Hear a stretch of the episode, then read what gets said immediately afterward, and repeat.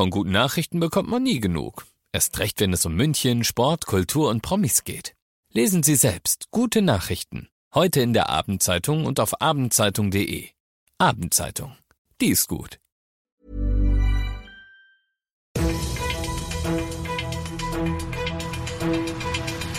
95 5 Charivari, das München Briefing, Münchens erster Nachrichtenpodcast.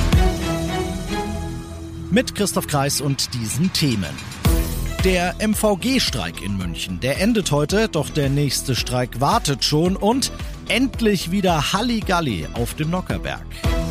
Ich freue mich sehr, dass du auch bei der heutigen Ausgabe wieder reinhörst in diesem Nachrichtenpodcast. Da erzähle ich dir ja täglich innerhalb von fünf Minuten alles, was in München heute Wichtiges passiert ist. Das gibt's dann jederzeit und überall auf deiner liebsten Podcast-Plattform und immer um 17 und 18 Uhr im Radio.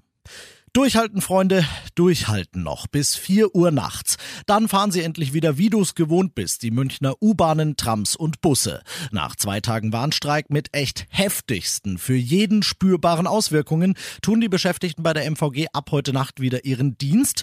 Heute früh war unser Oberbürgermeister Reiter bei Markus und Larissa, hat mit denen natürlich auch über diesen Streik geredet, für den er durchaus Verständnis hat. Er hat aber auch gesagt, ich hoffe, dass es bald soweit sein wird, dass sich die zusammensetzen und eine Lösung finden.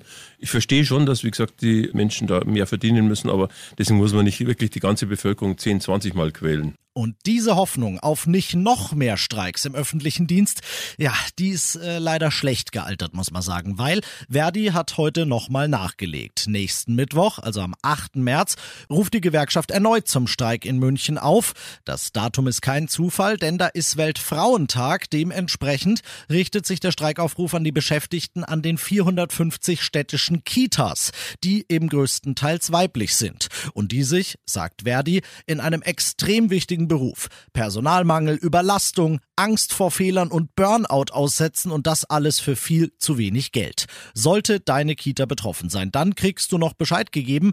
Alle Infos zum Streik und übrigens auch das komplette Interview mit Obi Reiter, der noch zu vielen anderen wichtigen Münchner Themen was gesagt hat, gibt's auf charivari.de. Du bist mittendrin im München-Briefing und wie du es gewohnt bist nach dem ersten großen München-Thema, schauen wir, was waren die wichtigsten Themen in Deutschland und der Welt heute. Das Ding bleibt noch, bevor es es überhaupt gibt, eine Baustelle. Das 49-Euro-Ticket. Da fordern die Bundesländer heute, dass der Preis also 49 Euro, jedes Jahr überprüft und gegebenenfalls angepasst wird. Das hat der Bundesrat, also die Ländervertretung, heute in der Stellungnahme so beschlossen. Nur wenn der Bundestag da auch noch Ja dazu sagt, wollen die Länder überhaupt zustimmen, dass sie das Ticket mitfinanzieren, Charivari-Reporter Thomas Brockt. Am 1. Mai soll es starten, das 49-Euro-Ticket, Verkaufsbeginn wohl Anfang April. So wie beim 9-Euro-Ticket vom letzten Sommer kann man dann bundesweit Bus und Bahn im Nahverkehr nutzen. Es gibt aber noch Klärungsbedarf Bedarf, vor allem beim Geld, denn der günstige Ticketpreis muss auch finanziert werden und die Länder wollen, dass der Bund sich dabei langfristig beteiligt.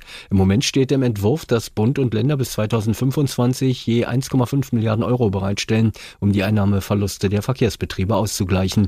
Da müssen Bundestag und Bundesrat allerdings noch zustimmen.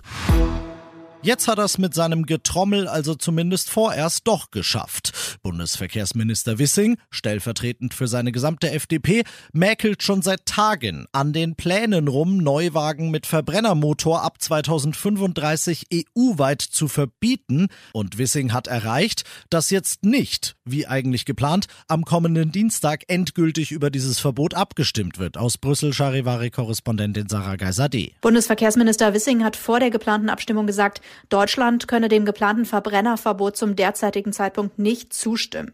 Der FDP-Politiker fordert, dass die EU-Kommission zuerst einen Vorschlag vorlegt, wie klimaneutrale synthetische Kraftstoffe nach 2035 in Verbrennungsmotoren eingesetzt werden können. Das würde ein pauschales Verbrennerverbot ausschließen, weil dann auch Autos mit Verbrennermotor im Betrieb keine Treibhausgase ausstoßen würden. Ohne die Zustimmung Deutschlands hätte die Abstimmung am Dienstag hier in Brüssel scheitern können. Deshalb wurde sie jetzt verschoben. Und das noch zum Schluss. Es ist immer ein Highlight, bayerischer Ministerpräsident kommt, der Oberbürgermeister Reiter. Also viele, viele bekannte Gesichter, viele Nockerberg-Gäste, die man vermisst hat. Ein gutes Miteinander und miteinander lachen, miteinander anstoßen, schwammen so wie mit einem guten Salvator.